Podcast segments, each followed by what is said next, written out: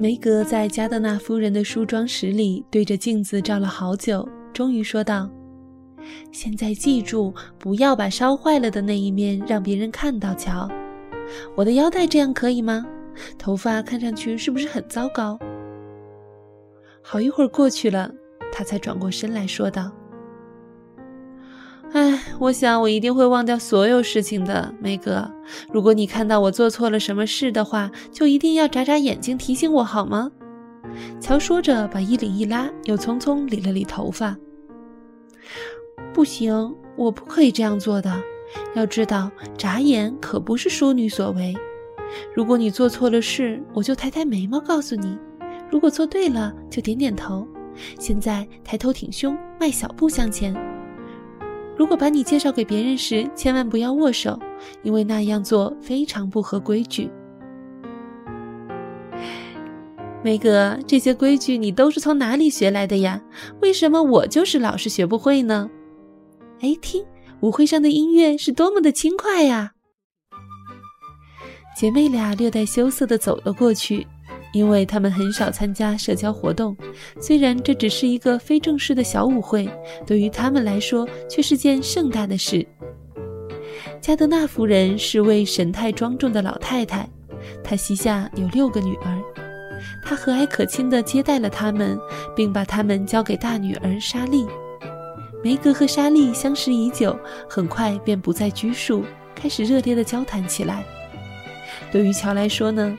他对女孩子之间的那些话题和闲言碎语一向不大喜欢，只得站在那里，小心翼翼地背靠着墙，觉得自己就像一匹关在花园里的小野马，觉得手脚都不知道往哪里放才舒服。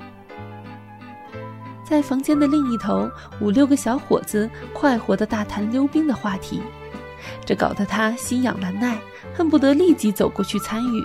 因为溜冰可是他生活中的一大乐趣，他把这个意愿偷偷地向梅格流露，征求他的意见。但梅格的眉毛抬得高高的，令他不敢轻举妄动。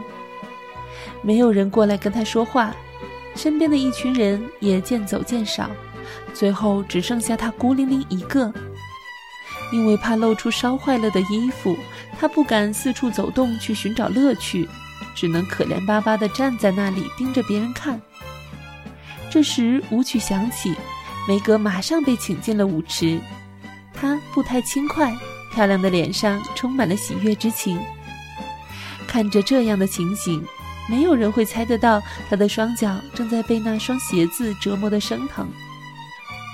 乔看到一个大个子、红头发的年轻人向他走来。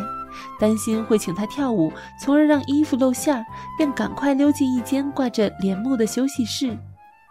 他本准备独自一人偷偷窥视舞会的情形，悄悄欣赏众人，谁料到另一个害羞的人已先来一步了。当帘幕在身后落下时，乔发现自己正与劳伦斯家的男孩面对面站着。哦。真是太抱歉了，我不知道这里有人。乔目瞪口呆地说，并做好了转身冲出去的准备。尽管男孩看上去也有点吃惊，但他仍然非常和善地笑了。他很愉快地说：“你别管我了，你喜欢在这里的话就待着吧。”那么我会打扰你吗？哦，一点也不会的。我进来是因为这里有很多人我都不认识，你知道，一开始总有一点陌生感。嗯，我也一样，请不要走开，除非你真的想这样做。男孩又坐了下来，低头望着自己的浅口无带皮鞋，一声不吭。最后还是乔打破了这一片寂静，他尽量用礼貌轻松的口吻说。我想，我曾经见过阁下你，你就住在我们附近吧。嗯，我就住在你们家隔壁。男孩抬起头笑出声来，因为他想起了把猫送回他家时，两人一起谈论板球的情景。相比之下，乔这一副一本正经的矜持神态，在他眼里看起来显得十分好玩。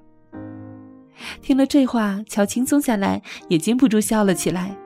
他诚恳地说：“你送来的美妙的圣诞节礼物真令我们开心极了。哦，那礼物是爷爷送的，但这是你出的主意，没错吧？嗯，你的猫好吗，马奇小姐？男孩脸上显得十分严肃，但黑色眼睛里却闪着调皮的光芒。他很好，谢谢劳伦斯先生。不过我不是什么马奇小姐，我的名字叫做乔。那我也不是劳伦斯先生，我叫老李。老李劳伦斯，哦，这名字真怪。我的名字是西奥多，但我很不喜欢，因为伙伴们把我叫做多拉，所以我让他们改叫老李代替。我也不喜欢我的名字约瑟芬，听起来多么伤感啊！我希望人人都叫我乔，而不叫约瑟芬。那么你是怎么使那些男孩不再叫你多拉的？嗯，痛打他们。唉，我不可以痛打马奇婶婶，所以我只好让他爱怎么叫怎么叫了。乔叹了一口气，显得颇为失望。你喜欢跳舞吗，乔小姐？劳里问。似乎他也觉得这个称呼挺适合他。如果大家也都兴高采烈，而且场地开阔，我倒是挺喜欢的。但这样的场合，我总会打翻点东西，或者踩到别人的脚趾头，或者出一些别的什么洋相，那都是一些糟糕透顶的事情。所以我只好安静的待着，只由梅格去跳。那你跳舞吗？我有时候也跳。我在国外生活了好些年，在这里没什么朋友，还不大熟悉你们的生活方式。外国，乔叫道：“啊，快给我讲讲外国的事儿吧！要知道，我可是最爱听人家谈自己的旅游见闻啦。”老李似乎不知道该从哪里说起，但见乔问的热切，便也努力的寻找话题，慢慢的打开了话匣子。他谈起了他在瑞士韦威的学校生活，告诉他那边的男孩从来不戴帽子，而且他们在湖上都有一对小船，休假时大家跟老师们一起周游瑞士等等。哎，如果我能去该多好呀！乔叫道：“你去过巴黎吗？”“嗯，去年我们在那里过冬。”“你能讲法语吗？”嗯，在维威只许讲法语。快讲几句吧，我也可以读，但不会说。老李友善的说：“那个穿漂亮皮鞋的女孩子叫什么名字？”说的好极了，让我想想，你是说那位穿着漂亮鞋子的女士是谁？是这个意思吗？就是这样，小姐。那是我的姐姐玛格丽特，你早就知道的。你说她漂亮吗？嗯，她很漂亮，她使我想起德国姑娘。她看上去文静娴雅、高贵，舞姿也很优美。听到一个男孩子这样夸赞自己的姐姐，乔高兴的脸上放光，心里快乐极了。他赶紧把这些话记在心中，留待回家转告梅格。他们一起静静看着舞池里的表演，一边评头论足，一边交谈，彼此都觉得似乎是相识已久的老朋友了。老李很快便不再害羞，乔的男孩气使他感到十分轻松愉快，乔也觉得快乐无比，因为他忘掉了自己衣裳上的破洞，而且现在没有人对他抬眉毛来告诉他什么可以做，什么不可以做了。他对这个劳伦斯家的男孩越发的感到喜爱，不禁再仔细的打量了几眼这个男孩，准备回家把他的形貌好好详细的描述给姐妹们，因为他们没有兄弟，也没有什么表兄弟，对男孩子几乎一无所知。棕色皮肤，卷曲的黑头发，黑色的眼睛大而水灵，好看的鼻子高高的，牙齿洁白，手脚不大。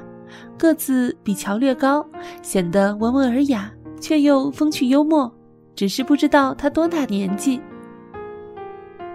乔正要开口询问，却又及时刹车，转而换了一种婉转的口吻：“我想你很快就要读大学了吧？我看到你在啃课本。哦不，我是指用功的读书。”乔为自己冲口说了一个不雅的“肯”字而羞愧的涨红了脸。微笑着的老李并没有在意，他耸耸肩回答说。我想这一两年内都不会去吧，因为要到十七岁我才念大学。你才十五岁吗？乔望着这位高高的小伙子问，他以为他至少已经十七岁了。嗯，我下个月满十六岁。是我可以念大学就好了，我多想能上大学呀，而你似乎不大乐意呢。我讨厌读大学，一味只是灌输和玩乐。我也不喜欢这个国家年轻人的生活方式。哦，那你喜欢什么呢？我喜欢住在意大利，按自己的方式做事。乔非常想问问他自己的方式是什么意思，但看到他锁起双眉，样子显得极为庄重，于是乔便换了一个话题，同时用脚踏着节拍。这支波尔卡舞曲棒极了，你不想去跳吗？如果你也一起来的话，他说道，并颇有修养的轻轻一躬身。哦，我不能，因为我跟梅格说过我不跳，因为……乔欲言又止，心里暗中掂量着是说出来呢，还是一笑了之。因为什么？老李好奇的问。你不会说出去吧？绝对不会。是这样，我有一个坏习惯，喜欢站在炉火前烤衣服。有一次便把这件衣服烧坏了，虽然用心缝补了半天，但还是很明显的可以看出来。梅格就要我别乱动，这样就不会让人看到。你要笑就尽管笑吧，我知道这很可笑。但老李没有笑。他低下了头，思考了一会儿，他的神情有些奇怪，让乔有些不解。他说：“不要紧，我告诉你一个办法。那边有一个长长的走廊，我们可以尽情起舞，没有人会看见我们。请来吧。”